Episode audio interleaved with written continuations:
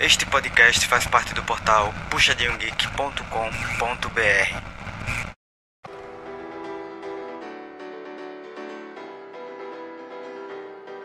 As a child, you would wait and watch from far away. But you always knew that you'd be the one to work while they all play. Oi, pessoal, sejam bem-vindos a mais um PG Quarter. E a gente tá aqui para falar sobre o nosso queridíssimo MSI, porque chegamos na fase hexagonal, a fase de grupos acabou e agora não tem mais menino. Quem passou, passou. São quatro selecionados para a fase eliminatória. Para comentar comigo sobre esses times que conseguiram passar e a trajetória dos outros, meu novo duo, o querido Sky. Opa, obrigado aí. Então aí para comentar. né? Então é isso, vamos começar falando sobre a RNG, que ficou no topo aí das colocações, né? Foram oito vitórias e apenas duas derrotas nesse nessa fase hexagonal. Não tem muito o que falar sobre um time que ele já era cabeça de chave, passou invicta da fase de, de grupos e chegou tão bem na fase hexagonal. É difícil você conseguir achar problemas e defeitos nesses times quando eles chegam dessa forma, mas eu queria destacar uma coisa muito importante. Eu não sei se você vai concordar comigo, mas eu sinto que a RNG ainda tá escondendo o jogo dela. Tá, ela tá. Não sei se é esquisito, mas. Ela, meio que ela, ela- ela sabe aonde ela tá. Ela tá sempre tentando alguma coisa diferente. Mas ela, ela tá assim, não, com, sempre com um pezinho atrás, mas não, não, não, não arrisca demais, tá sempre no limite do, da- da- das jogadas criminosas, assim, não fa- faz nada muito de tão absurdo assim. E tá indo, tá muito bem. Exatamente. Eles apresentaram assim dois estilos é, bem diferentes. O clássico deles, que é bem acelerado, com muitas lutas, rotações cedo, com gank, etc e tal. Mas também apresentaram um estilo mais tático. Eu gosto da RNG porque eles, apesar de ser aquele time chinês, assim, clássico, que a gente sabe que tem um estilo de jogo bem mais dinâmico, eles também conseguem jogar de uma forma que a gente chama que é a forma coreana, aquele estilo bem tático, com poucas trocas, focando muito em objetivo, principalmente em torres para abrir espaço no mapa. Então, eu sinto que principalmente esse estilo assim mais LCK entre aspas, eles não mostraram tanto e eles são extremamente qualificados para jogar dessa forma também. Então, eu acho que eles estão preparando aí alguma surpresinha para essa fase eliminatória, porque eles atuaram bem. Não é que eu esteja dizendo que eles atuaram mal, é impossível dizer uma coisa dessa, até porque eles só perderam para T1 e para G2, que foi total surpresa, né? Mas aí isso daí fica para você falar melhor sobre essa surpresa aí. É, surpresa negativa, né? Pois é, foi um choque. Foi um choque para geral. Aí também que assim, eles já estavam bem tranquilos com sobre o que eles podiam fazer, a capacidade deles, também que eh, eles só não precisavam fi- ficar no mínimo no, no quarto lugar, então eles estavam tranquilos demais. E fizeram ali, quando, quando, fizeram, sei lá, a sexta vitória, eles já estavam. Ah, vamos só fechar aqui, terminar de jogar as partidas, dar, dar- dar uma treinada, dar uma diferenciada, vamos acalmar, preparar, se preparar a cabeça que na, na melhor de cinco, aí que o bicho pega. viu? Pois é. é o Gala e o Xiaohu, para mim, continuam sendo os grandes destaques desse, desse time. É, o Gala nem se fala, né? O rei do pentakill. O menino gosta de dar pentakill. Onde ele vai, sempre tem nesses campeonatos um pentakill dele, a marca registrada. O Xiaohu, não precisa nem falar, o cara já jogou top, já jogou mid, voltou pro mid, arrasou no top, arrasou no mid e continua arrasando. E, assim, se fosse para pontuar mais alguém, é, é difícil você falar da bot lane, falar do ADC sem falar do sup, porque existe uma sinergia ali que é praticamente obrigatória. Mas eu queria falar do Bin, porque ele, ele fez ótimas partidas de GP. E GP é um, um champion que ele é muito meticuloso, apesar de parecer fácil, mas precisa saber dar dano com barril, precisa saber se posicionar bem. Então eu acho que ele conseguiu se destacar nessas partidas, principalmente nas que ele jogou de GP. No geral, as partidas da RNG, elas foram bem rápidas até. Tirando a partida contra a T1, a partida de volta, que, que ela foi mais lenta, assim, eu acho que, que dá para dizer que eles são um time extremamente focado no que eles querem. É, não deixam o jogo muito solto, mesmo quando eles estão arriscando, mesmo quando eles estão tentando inovar, mesmo quando eles estão aprontando alguma coisa, eles não perdem o fio da meada. Então, todas as partidas deles são bem rápidas. É muito bom de assistir, né? Jogo da RNG, né? Não tem como, assim. A qualidade micro, macro, individual e global é absurda.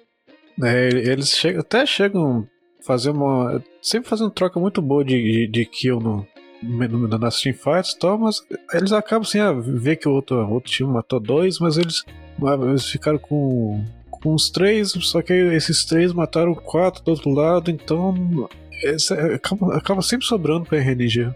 Exatamente, eu queria destacar aqui o Ming picou Karma. Viva aos supes maguinhos de Pio e Escudinho. Ming já mora no meu coração. É, Karma não tinha visto até agora não, foi bem, bem corajoso mesmo.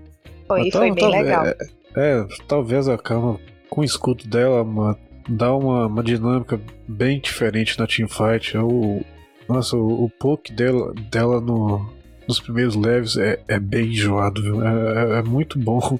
É muito bom de jogar com uma karma do seu time e é terrível de jogar contra. É bem difícil. E ainda mais que ele jogou contra uma Renata desse nessa partida. Eu esperava que ele fosse tomar um pouco mais de pressão, mas ele foi totalmente dominante na lane, não tem nem o que dizer. O segundo colocado na tabela ficou a Tiwan, nossa querida representante da LCK, vulgo, Faker e amigos.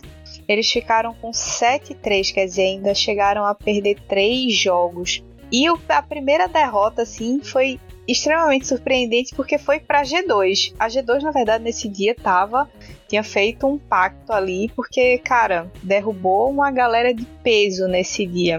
E foi uma partida que a T1 perdeu é, de uma forma totalmente inesperada, porque tava, a partida estava dominada até mais ou menos os 24 minutos, e aí do nada a, a G2 conseguiu uma luta e começou a oprimir a, a T1, e cara, foi um, um, um, susto, na verdade, né? Para quem é, é T1 Zet aí, levou um susto com a forma como a G2 conseguiu virar essa partida.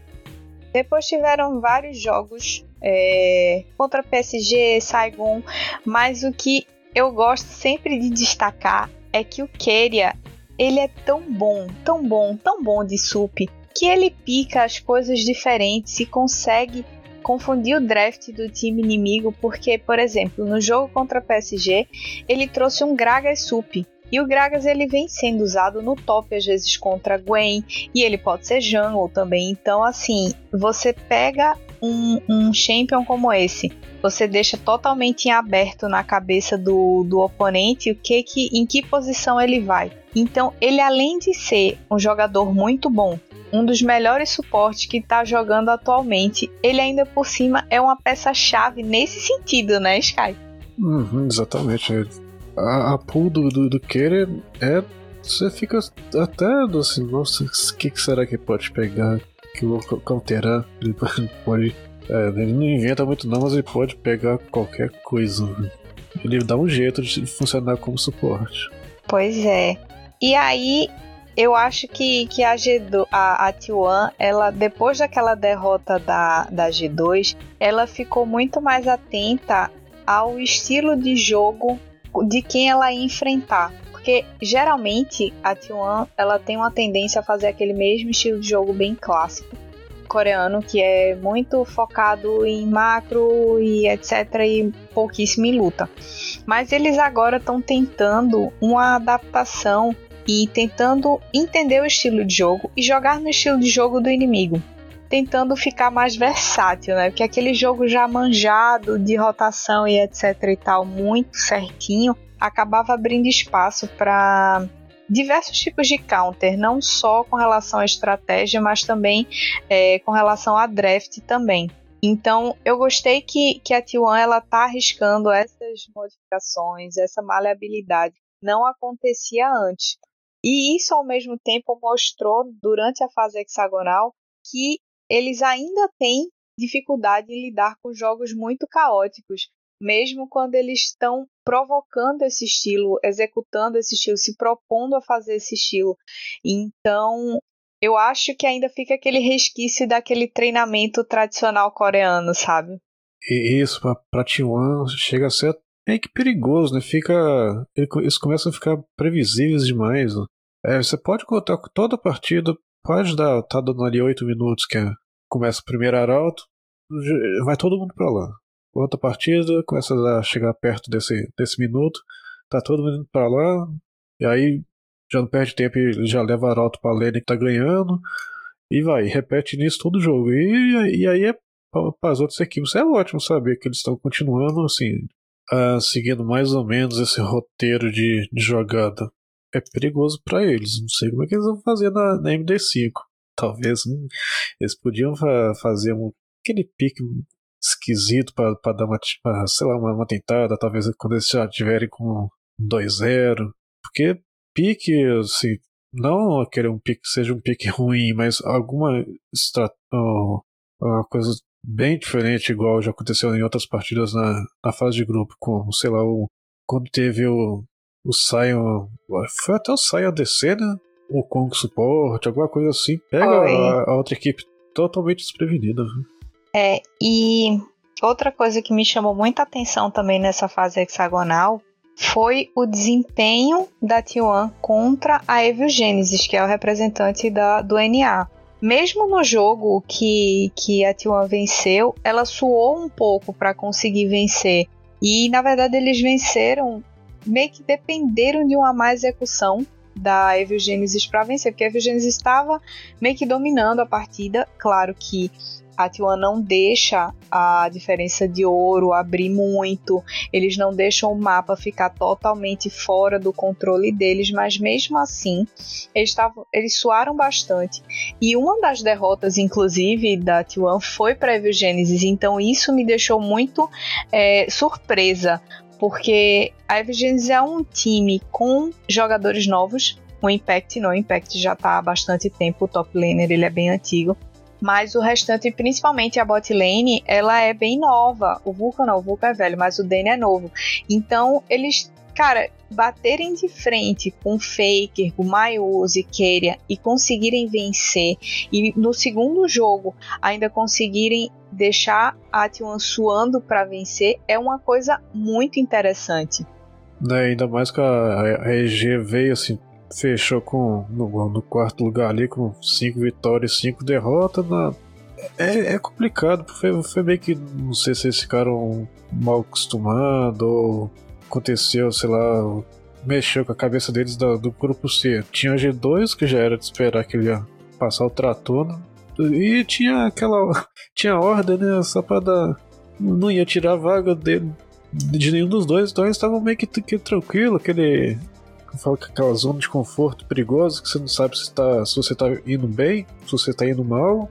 Eles acabaram jogando e naturalmente eles pegaram as quatro, as quatro vitórias em cima da ordem e, e sofreram bastante com a G2 na fase de grupo.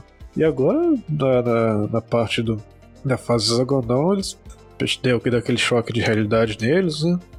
Pra conseguir fechar aí no meio que não tanto no limite com 5/5 e vamos ver o que, eles conseguem, né? Inventar, se, se re reinventar para os playoffs, que é, é só é, é só a RNG que eles vão ter que enfrentar, né? Uma MD5 contra, contra a RNG. eles Apenas. Vão... É, tá, tá só a, a favorita ao título de novo. Pois é, e outra coisa que também me chamou a atenção, não sei se por causa dessa vontade deles e dessa predisposição a tentar jogar de uma forma diferente do, do padrão deles, eu senti que as lutas da T1 elas ainda precisam dar uma lapidada. Não sei se é a cal que não está entrando na hora certa ou se é por acaso problema de, de comunicação, mas às vezes a, a fight deles é caótica, mas caótica num sentido ruim. Não caótica de que eles conseguem trocar dano, reset e tal, e, e provocar o time inimigo, mas várias vezes eles não focam no alvo prioritário, às vezes eles ficam vacilando entre fazer o objetivo ou fightar. Então, é, apesar de ser um time absurdo, passou invicto na LCK, é, chegou, passou a fase invicta, a fase grupos e, e assim, mas nessa parte, nessa, nessa etapa hexagonal, deu para sentir que eles ainda têm coisa para melhorar. Veja que, ao contrário da RNG, eu sinto que a T1 já mostrou quase tudo que ela tem. E a RNG não. A RNG ainda está longe de mostrar todo o potencial dela. É uma coisa que eu, eu, vi nas partidas da, da T1.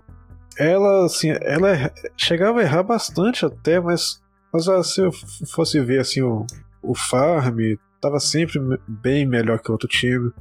É, objetivo, tava sempre acima. Acabava fa fazendo, fazendo as besteiras na, na teamfight, ou até um pick-off ali, outro aqui. Mas, tava sempre com a parte principal da partida, que é acumular o recurso, fazer os objetivos, tava sempre na frente. Acaba, acabava que compensando assim, bem mais o, o, os próprios erros. Né? Igual aconteceu no. Aconteceu bastante na, na partida contra a G2. Foi até o. Achei estranho do. Foi até mesmo o Kerry que. Estranho ele ter não jogado mal, mas aconteceu, acho que duas, duas ou três vezes ele, ele com a real dele.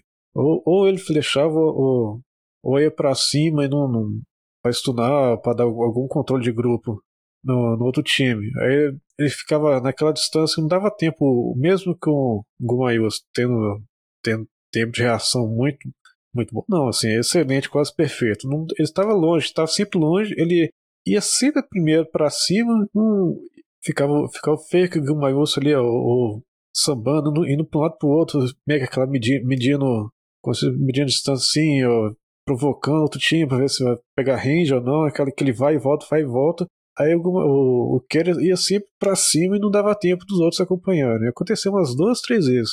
Até teve um, uma vez que, uma, uma hora que eles foi ali na parte da parte de cima da Diagon, naquela partezinha atrás do Baron ali, naquele matinho. Tava o Kerry foi eles foi subindo, como eu estava nem, tava nem atrás dele, só que estava tava longe, estava uma coisa aqui de meia tela mais ou menos.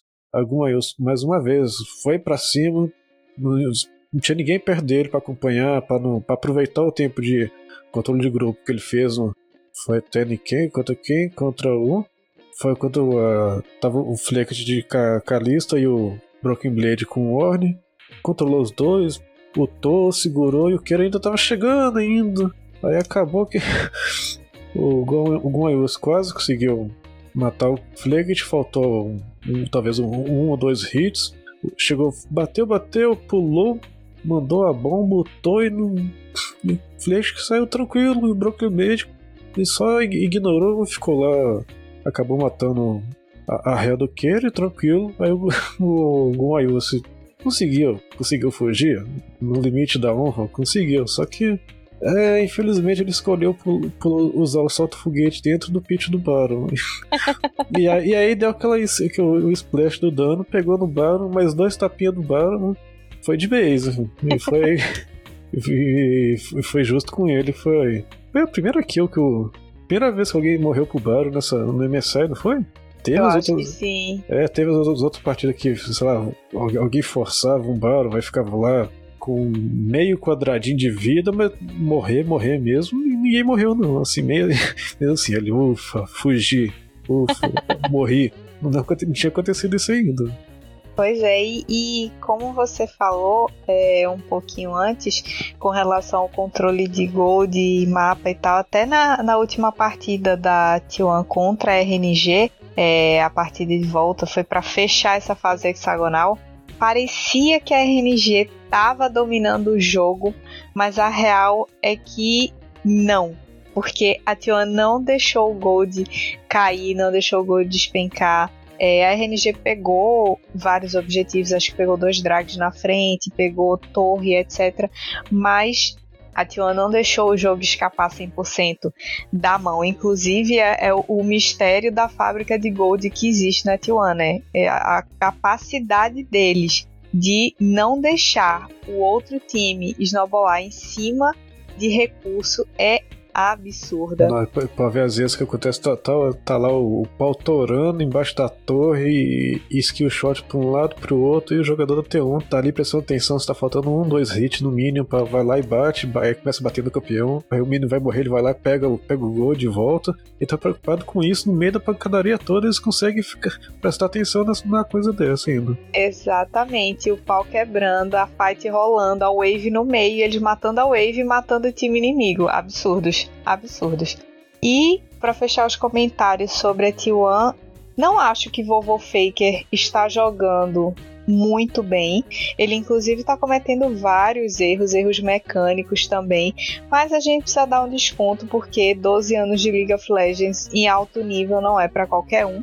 E aí a gente tem que dar destaque para essa geração nova aí que tá vindo sobre a batuta de, de Faker, que, uh, na minha opinião, Zeus e Keria foram os destaques dessa fase hexagonal, apesar do Querer não ter desempenhado tão bem quanto desempenhou na fase de grupos, mas para mim, ainda assim, ele foi superior ao Mayuse e ele foi. É, ele tem uma boa sinergia com o Zeus também. E o Zeus, cara, ele tá jogando.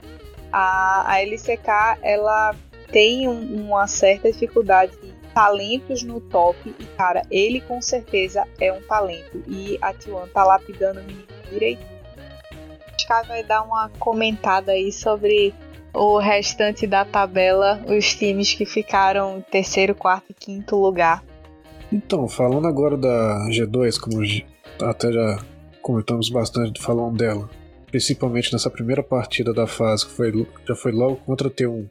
Chega, chega é, comentando um pouco sobre ah, os erros de posicionamento do, da T1, do, principalmente da parte do bot, a, as decisões de, de ir para cima ou não na teamfight, acabou que o, a G2 acabou dominando a maioria das teamfights com aquele combo poderoso dele do, do Caps no mid com o seu Yasuo e o Jankos Cadiano. Então, um levantava, o outro combava e outro, e outro time ia atrás, e, foi isso. Foi repetindo a partida inteira até eles conseguiram a vitória contra a T1 e de uma forma assim, surpresa não, que já esperava, já, já se esperava bastante da, da, da G2, pelo, pelo, menos nesse começo, na primeira partida, né?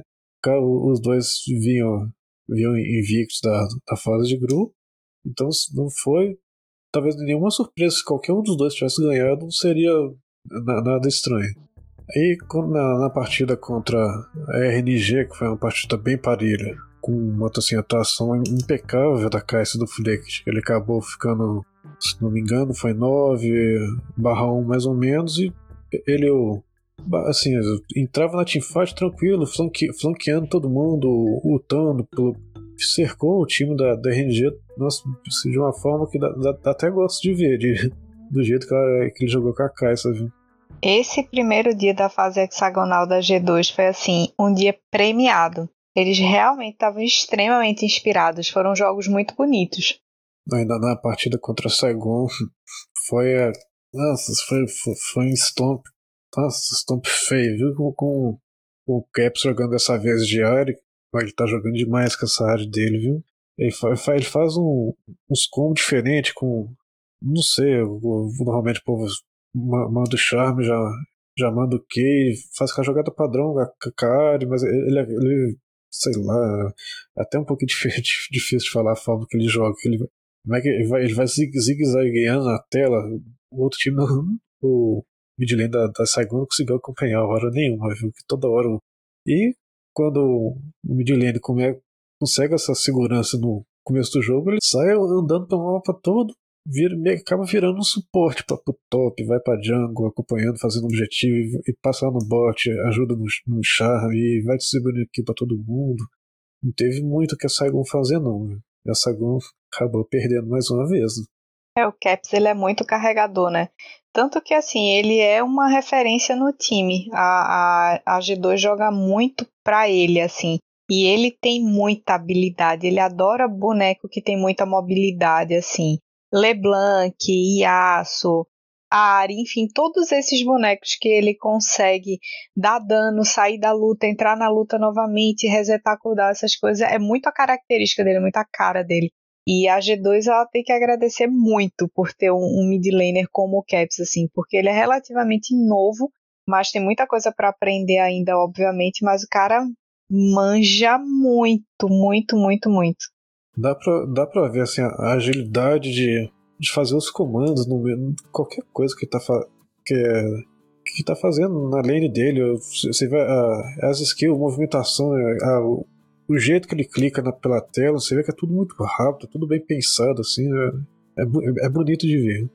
E, e relativ, relativamente novo, como que você disse? Eu lembro que ele, nos campeonatos mais antigos, ele já estava na G2, ou coincidiu de eu ter visto já, ele saiu da Fnatic pra G2, né? Ele jogava na Fnatic com o Reckless e aí depois ele mudou pra G2. Ele já tá há um tempinho, mas é novo de idade mesmo, assim. É um cara que dá ah, pra, pra traçar aí uma trajetória bem longa, se quiser, e uma trajetória sempre em alto nível. Mesmo quando a G2 estava mal, estava se reorganizando, ele, ele ainda assim era o ponto-chave, era o ponto alto do do time.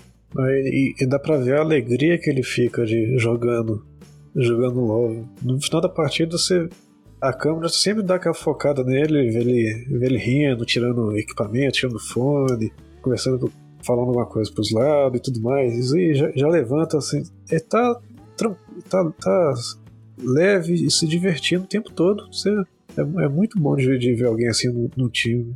E isso que eu até lembrando aqui agora que como que eu fui conhecendo ele e por que eu comecei a gostar bastante do jeito que ele joga. Foi na final de 2019, 2020, não, não lembro exatamente qual, qual parte que foi que ele. Eles lá decidiram na, na hora do draft, não, o, o técnico falando, ah, é pica, não sei o que. Ele, não, não, não, pode deixar que eu tô tranquilo, eu vou de Vayne no mid. Sim. E foi. Famosa. Famosa Vayne mid. É muita segurança, né? O cara pegar uma coisa totalmente porque não era meta, estava totalmente fora do meta. E ele, com total segurança, escolheu um pique fora do meta para enfrentar, porque ele sabia que naquela composição ia ser extremamente válido. E foi. Aham, uhum. aí, nossa, e é aquela coisa da, do pique diferente que outro time não fica, não tá nem, tá nem um pouquinho preparado, viu? Ainda mais Vayne, late game, é doído de jogar contra. Nossa senhora. Ela sai pulando na tela, fica igual a Ari, vai pulando na tela o tempo todo, ficando invisível, você fica totalmente perdido. E ele é mestre em fazer esse tipo de. ter essa decisão na hora de escolher com, com o que, que ele vai jogar. E por agora, assim, é o MD5, tá torcendo para ele fazer alguma coisa, algum pique esquisito assim, chegar principalmente na, na terceira partida, que é aquela que a, a pressão tá lá, em, tá lá em cima, se se já vai ou fazer a terceira partida ou começar a reação, hum, vai, ele vai ter que tomar aquela decisão assim, será que eu arrisco para valer? Ah, eu, tomara que ele faça alguma coisa diferente disso aí também, né? Pra, pra dar aquele, aquele brilho maior no campeonato e também para compensar, é, né? Começar aquele, aquela coisa, aquele surpresa mais, mais negativa que foi a G2 nessa fase. Chegou com 8-0 e terminou com 5 5, viu? Nossa, começou lá com a vitória T1, Oh, maravilha, muito bem, vão, vão, vão continuar estompando todo mundo. Aí depois foi só descendo, descendo, ter batido, começou a bater aquela preocupação time. Nossa, a gente, será que a gente não vai classificar ou se não vai? Mas ainda bem que eram, eram quatro vagas de, de seis times, eles, pelo menos, porque se tivesse um pouquinho mais, uma duração maior, algumas partidas a mais, sei não, viu? Se, se a G2 passaria de fase assim. A G2 nessa fase hexagonal ela foi aquela pessoa que tirou 6,9 e precisava tirar 7 para passar de ano. Aí o professor foi lá, revisou algum trabalho e deu aquele 0,1 que estava faltando só para ele passar de fase. Porque eu vou te contar, começou muito bem, um dia super explosivo, super dominante e aí apagou. Em parte porque os outros times sabem que a força principal, a engrenagem principal é o Caps. Então, até a Saigon, é, jogando contra eles em determinados momentos, sabia que não podia deixar o Caps crescer, não podia deixar o Yankos muito solto. Então, os outros times conseguiram identificar muito fácil como é que eles conseguiam parar a força da G2. Então eu não sei se necessariamente eles vão conseguir trazer algum pique exótico, alguma coisa diferente nessa semifinal, na fase eliminatória, porque eles vão jogar contra T1. Então, apesar de ser um MD5 e você ter esse espaço para se adaptar, para testar coisas diferentes e coisas esquisitas, não sei se eles vão pretender fazer isso contra um time tão forte como a T1, sabe? E a EG, então, ela veio que da, da fase de grupo, ficando com. veio com quatro vitórias, quatro derrotas. Tudo bem que as quatro vitórias foi em cima da Order. Foi, né? Mas conta também. É, não conta. tem gol feio. Exatamente, feio é não fazer gol. Exatamente. O que conta é isso. E eles, coitados, já passaram para fase hexagonal e o primeiro jogo foi logo aquele sacode, aquele choque de realidade. É, Justo contra, contra a RNG. Nossa senhora, foi. E fizeram. Foi pique-pique complicado que eles pegaram. A RNG no bot com, com EZ e Umbral e e, e, e, a EG com, com o Dani de, de Jin e o Vulcan com a Leona que, ó, o Jin, coitado. O Jin do Dani, acho que ele. Quando ele, ele lutou alguma. Não deve ter lutado uma. Mais que uma dúzia de vezes durante a partida, ele, ele acertou uns três tiros da ult, juntando todas as vezes que ele lutou. E isso quando acertava, tinha tinha a proteção do. ou proteção do Brown, ou três pessoas do, da RNG. Tinha ou, ou o Zone ou o reloginho pra salvar, só, só, só via os tiros passando reto do, da ult. E o, Danny mesmo só conseguiu pegar uma killzinha mais pro final do jogo. Apesar de ter, ter perdido, mas ele saiu naquela aquela kill de zerada no fico. É, esse draft da EG, assim, Turtle, me desculpe, me perdoe, mas que draftzinho meia boca, né? Porque você querer fazer um combo de Aniaço com um Din na bot lane ou a Leona, mas do outro lado você tem um GP que como a laranja sai do CC, um Shinzal que fica invulnerável na ult e consegue dá dash para frente, consegue espalhar todo mundo. Um TF que se move pelo mapa inteiro, dá stun, um EZ cheio de mobilidade, e não era qualquer EZ, era o EZ do Gala, e um Brawl que além de dar aquela lentidão na ult, ainda por cima tem um escudo que protege. Então, cara, por que você faz uma comp que tem que entrar num monte de gente que pode sair, sabe? Assim, achei esse draft bem falho, bem falho mesmo. E assim, para um primeiro jogo foi, cara, o choque. É, ah, eles aprenderam da pior forma possível. Não vou. Não pica mais esse dinho, filho. Passou de fase? Passou, mas. É. Não sei o que, que, que eles vão conseguir arrumar contra a região, não. Acho que vão ser um, vai ser um 3-0 tranquilo, tranquilo pra, pra RNG, viu? Vai ser só espanco. É, a RNG não foi boba em escolher a, a EG, né, para jogar a semifinal. Eles ganharam, a, a EG perdeu os dois jogos que jogou contra a RNG. E além de tudo, ela jogou a bomba da G2 em cima da T1, né? E, e a EG ela ganhou um jogo da T1. Então eu acho que a RNG ela quis evitar qualquer problema pegando a EG para si. Eles foram bem espertos nisso. Mas eu gostei da evolução que a EG teve durante essa fase hexagonal, porque apesar de todo mundo ter falado ah, que o time não é tão forte, é um time previsível, terminou 5-5 e tal, mas é um time novo, como eu já falei, o Danny é muito novo, é, e eu acho que a, ficou nítida a evolução que eles tiveram da fase de grupos para a fase hexagonal.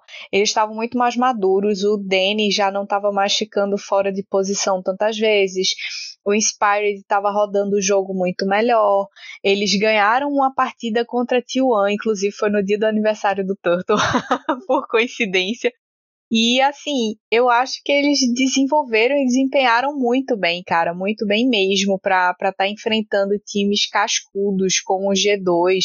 Eles ganharam as duas partidas contra a PSG Talon e não era esperado que eles conseguissem ser tão superiores assim. Então eu gostei muito, de verdade. Não, evoluiu, evoluiu bastante mesmo. Que não, igual você falou, não, não, ninguém esperava muita coisa deles, não. Eles conseguiram ir até bem longe. Talvez eu, eu esperava até mais, mais da, da, da Saigon do que eu esperava da EG. É, essa, Com certeza. É, é, a Saigon, você vai falar um pouco sobre eles depois e. Nossa, sim, tá aquela coisa, é, é, é, não tá ruim, mas também não tá bom, e tá, tá, tá ok, né? É, os times norte-americanos eles têm não têm representado tão bem a região nos mundiais ultimamente, apesar de na no, no mundial do ano passado a Cloud9 ter feito uma miracle absurda com o Perks, o Perks jogou a vida dele e todo mundo tava super torcendo e tal. E agora a EG também tá chegando longe, chegou na semifinal, mas antes disso, até, sei lá, 2019, a, a LCS era a piada, era a região piada que estava nos cabeças de chave, mas assim, ninguém entendia mais por quê, porque a qualidade da região caiu muito. Então acho que eles estão meio que resgatando essa qualidade, querendo voltar a ser uma região forte. E da forma deles e como eles estão conduzindo, estão sendo conduzidos, eu acho que eles estão conseguindo sim voltar aos pouquinhos ao patamar que eles tinham antigamente no começo, quando o LoL ainda era mato, né? É, e a, equipe da, da, da EG, não só de, de LoL mesmo, sempre foi um, assim, um, um time, qualquer jogo que eles participassem, foi um nome muito forte na, no, no, no esporte eletrônico. Então, dá para esperar bastante coisa deles ainda no futuro. Agora a gente vai começar a falar dos eliminados que são PSG Talon e Saigon Buffalo. E aí, Sky, o que, que a sua PSG mandou nessa fase hexagonal? É, a PSG ela, ela veio numa uma, uma, fase de grupo bem complicada, viu? Com ficou três vitórias, três derrotas, passando daquele limite de, de ficar para trás, no meio daquela. Ó, quase que. É, quase tem que jogar a parte de desempate, não, mas não, a Red não conseguiu, não, coitado. Mas aí eu tava bem. Se, se ela tivesse, tivesse dado outra bobeira igual deu na, na primeira partida contra a Red, que tomou aquele stomp absurdo, não, não chegava a passar não. Igual... Só que também foi esse 3/3 dele. Não tá muito longe do que do, da taxa de vitórias dele que eles têm nesse ano, que está mais ou menos perto de 60% mais ou menos. Então, não tá muito longe do que se esperava deles não. E na, na partida de estreia dessa fase ele enfrentou a, equipe da Saigon e conseguiu controlar assim, a partida de uma forma, de uma forma geral muito bem, aproveitando da, da tática da Saigon. Não sei se você vai, se você conhece esse, é, esse tipo de Uh, esse nome assim é a tática do, do Bumba Meu Boi. Não sei se você já conhece mais ou menos. Mas você entendeu perfeitamente. Sim. Essa Gon toda dominava o controle, de, controle diário do mapa, aí a PSG só esperava vir pra cima. E toda hora tinha um, tinha um doido da, da Saigon que ia lá, fazia uma bagunça e o outro time ia, ia atrás. E aquele bar de volta e, e, a PSG só controlando não.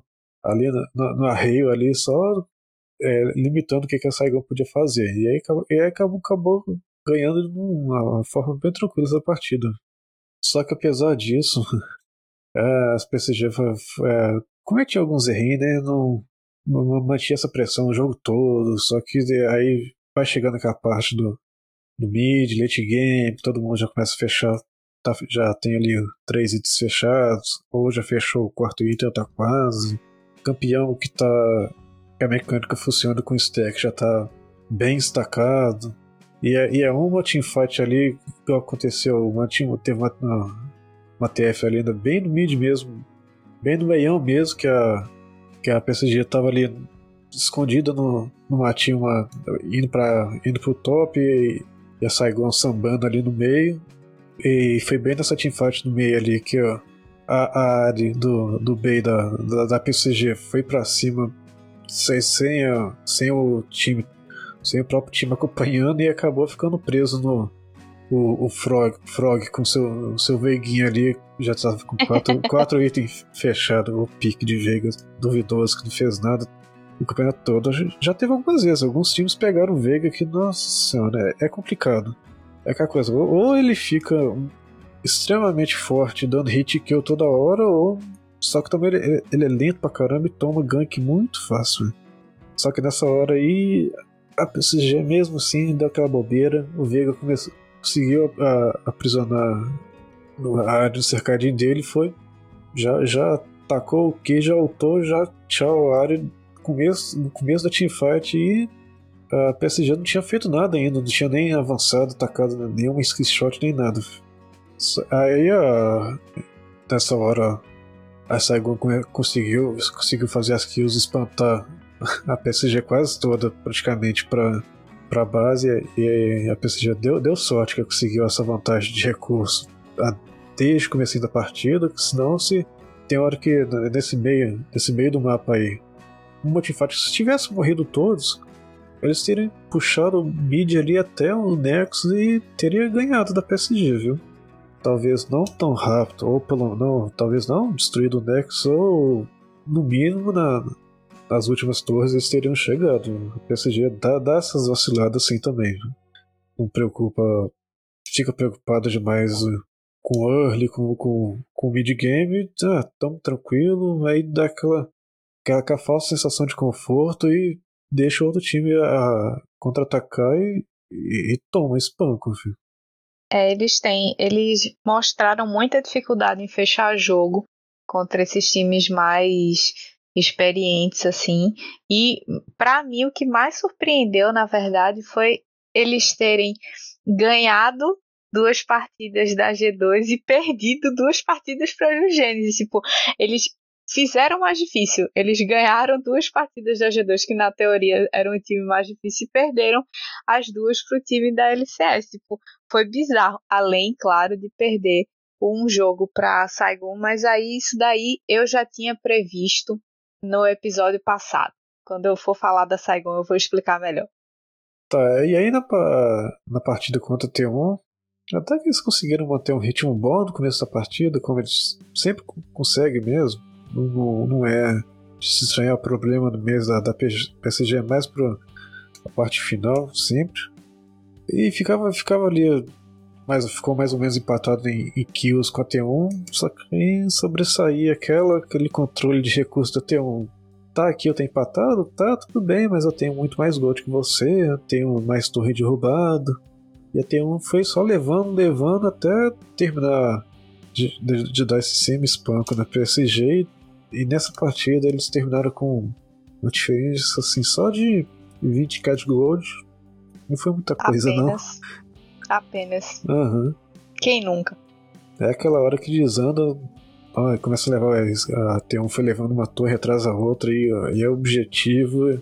A PSG vai. Não sei o que acontece na cabeça dele desse povo, pelo menos, sei lá, eu sei, não, até eu, eu falando de profissional do assim, até, até um crime, mas sei lá, eu, eu, eu, jogando qualquer coisa, eu tô.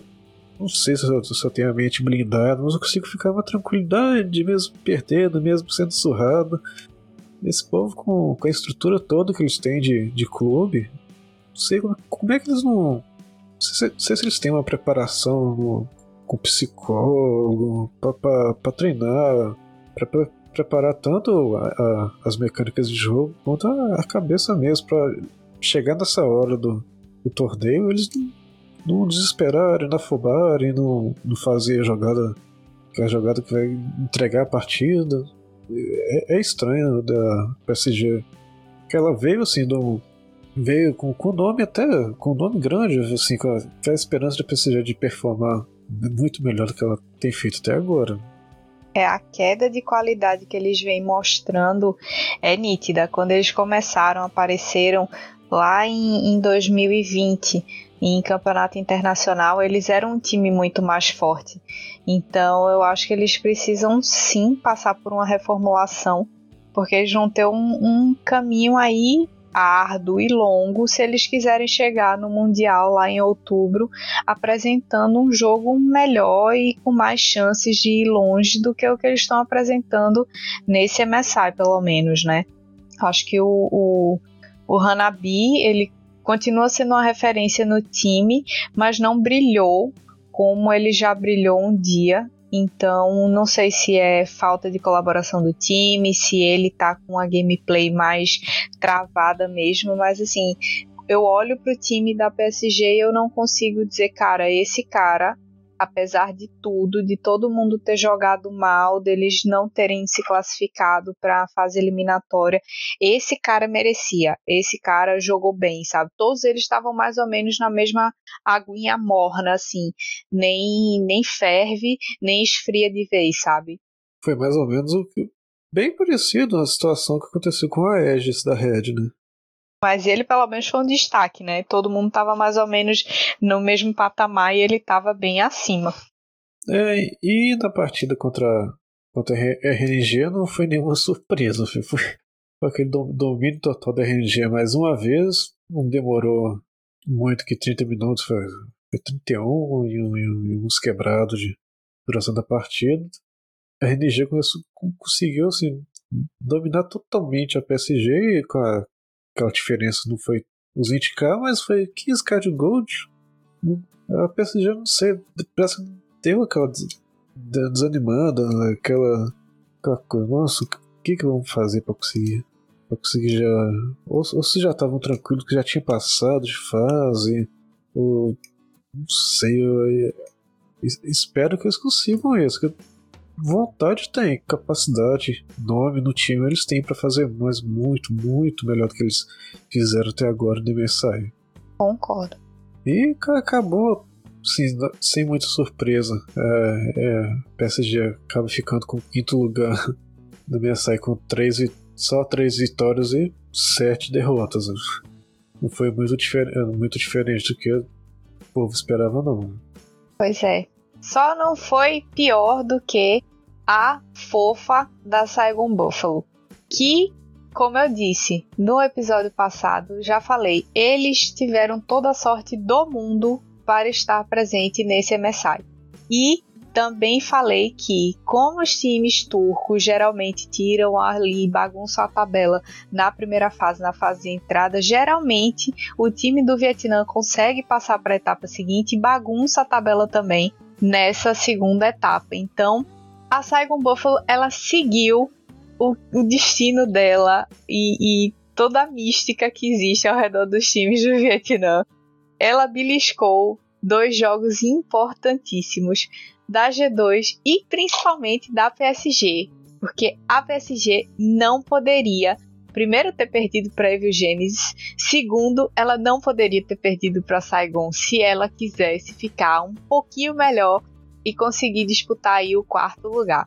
A Saigon ela veio com aquele LOL louco, porque não é nem um LOL maroto, é um LOL louco. Os caras querem lutar do primeiro minuto até o último minuto. Não importa se está perdendo, não importa se está ganhando. Então, o estilo deles é esse. A Saigon, ela, eles têm um estilo muito bem definido. É só luta. E se eles estão na frente, eles lutam. Se eles estão atrás, eles lutam. Se o objetivo é essencial, eles lutam. Se o objetivo não vai fazer nada para eles no mapa, eles também lutam. Então, é um time que, por ter esse estilo mais agressivo, que gosta de procurar teamfight o tempo inteiro, é aquele flip coin o tempo inteiro. Eles podem estar num jogo ruim e conseguir virar por causa disso, conseguir uma fight muito boa, do mid pro late game no meio do, do tempo e de repente virar uma partida por causa disso, como também podem estar tá ganhando e por causa dessa mania de sempre estar tá procurando luta, entregar o jogo de bandeja, que aconteceu, né? Tirando o, o que eles tomaram da RNG e da T1, é, eles, eles meio que entregaram o jogo que eles fizeram contra a, a, a PSG, meio que de bandeja, assim, exatamente por causa dessa mania de procurar luta sem parar. Então, é, é um time que veio cumprir o buraco que, que a Marines deixou. Fez uma, uma fase de grupos tranquila, passou assim naquela raspa, mas passou e chegou aí para para fase hexagonal com um objetivo, porque na minha opinião o objetivo deles era bagunçar a tabela, porque eles estavam dispostos a isso sem dúvida alguma. Terminaram 2-8, mas botaram a T1 para suar, botaram a RNG para suar um pouquinho, um pouquinho de nada, até uns 15 minutinhos assim da partida que jogou. Depois dos 15 minutos não deu mais para quem quis. É, o, começo, Mas, assim, o começo da Saigon é muito bom. Né? É muito bom, o early game deles é muito bom, exatamente por causa dessa disposição em, em lutar. Eles gankam muito cedo, eles querem procurar essas lutinhas o tempo inteiro, então. É, talvez. É um uma, É, uma coisa assim que eu. Desculpa, é uma coisa que uh, que eu vi nas partes dele. Não, não tem teamfight pra eles, não tem meio termo, não. É aquele negócio. Se eu tô vivo, eu posso lutar. Não tem o sai, sai, sai, sai que deu ruim, não. É, até, sabe, eles ficam lutando. Fora, começou a teamfight 5 contra 5, aí morreu dois no canto, morreu dois do lado da Segon, vida baixa, outro time tá com mais, mais de 80% de vida. Esse, é aquela coisa, vambora que não, não, não sai, sai, sai vivo. Não, eles reorganizam e voltam pra teamfight. Tá quase morto, mas vão, vão tá. Eu apelidei carinhosamente a Saigon de foguete não tem ré, porque esse essa é a tradução do estilo deles de jogo, foguete não tem ré. Depois que começa a luta, eles não querem saber, eles só param ou na base ou mandando o inimigo para base. E fim, acabou. Não tem outro, outra estratégia, não tem meio termo para eles. E dentro dessa loucura inteira, Diferente da PSG, inclusive, eu consigo destacar um player assim com tranquilidade. Para mim, o nome da Saigon foi o Shogun. Inclusive nessas partidas que ele ganhou, da, eles ganharam da PSG e da G2, ele fez o nome dele, cara. Ele tava batendo de frente também contra o Gumayuzi. Então a bot lane não era uma coisa tão simples assim. Não é que a, a, o Gumayuzi e o Keira chegaram e espancaram eles. Não. No começo eles conseguiam botar pressão, eles conseguiam até abates no 2v2 limpo em cima é. do Gumayuzi e do Keira e tal. Foi, foi, acho que foi até na primeira partida que o Shogun tava, tava de Tristana, que eles espancaram o com, e o Keira. Acho que foi na primeira partida. Quando, acho que foi isso mesmo. Né? Acho que foi, sim. E, e aí, tipo, se fosse para dizer assim, destaque da Saigon, na minha opinião, foi o Shogun. Claro que, como eu, sempre digo, a bot lane não é só o ADC. Se o ADC recebe destaque é porque ele tem um suporte muito bom com ele do lado mas eu acho que ele brilhou mais. E ele tem aquela. Como o time é um time que luta muito, ele sabe se posicionar bem em fight. Ele é aquele ADC ousado. Ele não fica só esperando aquilo chegar nele. Ele vai para frente, espera que o time defenda. Ele faz jogo de corpo. Assim, é um cara muito. Assim, que eu vejo que tem um futuro grande pela frente, sabe? É um cara que realmente merece destaque. E apesar da, da Saigon ter terminado 2-8, eu, eu ficou para mim ficou um gostinho de quero mais. Assim, eu queria que eles tivessem conseguido chegar mais longe. Eu acho que daria uma doideira muito interessante. Acredito que pro Mundial, uh, provavelmente a Marines vai querer jogar, né? Não, acredito que eles vão deixar de novo. E também não sei nem se a Saigon vai chegar tão longe, mas eu queria eles de novo no Mundial. Mas vai, é, a Marines, se bem que vai ter aquele problema do, dos jogos, jogos asiáticos, a pandemia rolando solta lá, não sei como é que vai progredir esse, né, é, essa coisa lá no, no, no, oeste da Ásia. Lá começou a aparecer muito. Vai ser, vai, vai ser na Coreia do Sul os jogos asiáticos, não é? Eu não sei, na verdade. Eu não vi qual, onde é que ia acontecer. É, que talvez a, a Saigon se aproveite mais um pouquinho disso e consiga aquela vaguinha boa de, de novo. Vai né? que, né? Que Vai é, que. é que o, os jogos asiáticos, os jogos asiáticos estão com a data suspensa, vai aí que adia de novo. Aí a, a, a Marine, assim, ah, não, vão ignorar o Mundial de novo, vai você aí, ó, vai Saigon, vai de novo, representa a região lá Mundial. Tomara, eu ficaria feliz. Não vou mentir, eu ficaria feliz. Eu tiraria fácil a EG e colocava essa igual no grupo, viu? Ah, não, eu tiraria PSG. Não, falando de, de quem passou agora. Ah, na entrada. Não, tá nas semifinais agora. Ah. Imagina uma, uma pancadaria doida da, da Chegou no, no- na MD5, fi- aqueles piques bizarros. Ah, ia ser bom. Mas MSI não é feito de sonhos, nem mundial também. Então, pra resumir pra vocês, a RNG terminou 8-2, terminou em primeiro lugar. A T1 terminou em segundo lugar, 7-3. A G2 terminou em terceiro lugar, 5-5. E a Evigenesis terminou em quarto lugar, 5-5. Passou na rapa também. O primeiro lugar, no caso a RNG, quem ficasse em primeiro lugar, lugar ia ter direito de escolher contra quem ia jogar. E aí a RNG escolheu jogar contra a EG e sobrou para T1 jogar contra a T2. Vão ser MD5s. Então vai ser num dia a MD5 da RNG, no outro dia a MD5 da T1 e os vencedores vão se encontrar na final. É bem provável, só se tiver uma zebra muito grande, que a gente tenha RNG e T1 na final como a gente já imaginava desde o começo, apesar de todos os sustos de G2 e etc. Mas é provável que isso se confirme na final. Como é tradicional aqui do puxadinho, Sky você ainda não sabe, mas a gente sempre faz aquela apostinha para saber quem você acha que vai chegar no, vai ser o campeão do MSI, se realmente vai ser RNG e T1 na final, você pode ter outro palpite também, diga aí. Diz aí o teu palpite. Valendo uma coca e uma coxinha? Exatamente, recheada com catupiry. Aí sim. Pô, não tem como achar que, como é que a RNG não vai estar nessa final, né? Pelo menos a RNG né, tá com a coisa 99,999% na final. Porque pelo desempenho que ela vem até agora, hum, tranquilo, tá tranquilo de boa demais. Agora T1 e G2. É, por ser MD5, a, a, a T1 tá inconstante, velho. Isso é estranho, a T1 tá jogando de um jeito meio esquisito. velho. Se a G2 entrar no mesmo ritmo que ela tava antes, eu acho que pela, pela da provável ousadia, eu acho que vai RNG e G2 na final. Olha só, hein? Gostei do palpite, ousado, ousado. Eu vou ser mais tradicional.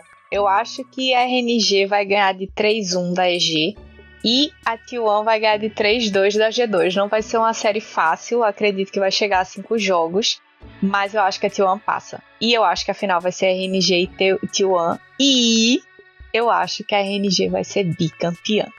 É, isso, isso aí eu concordo com você também, né? Ela tá- Ela tá indo bem demais, tá muito tranquilo com o jogo dela, né? Mas a MD5, né? mu- Muda tudo, viu? troca tudo, estratégia vai, vai pro espaço, vamos, vamos mudar, vamos fazer um pi, um olha, assim, uma, uma contra-estratégia, vamos fazer uma coisa bizarra até, vamos sur- surpreender. né?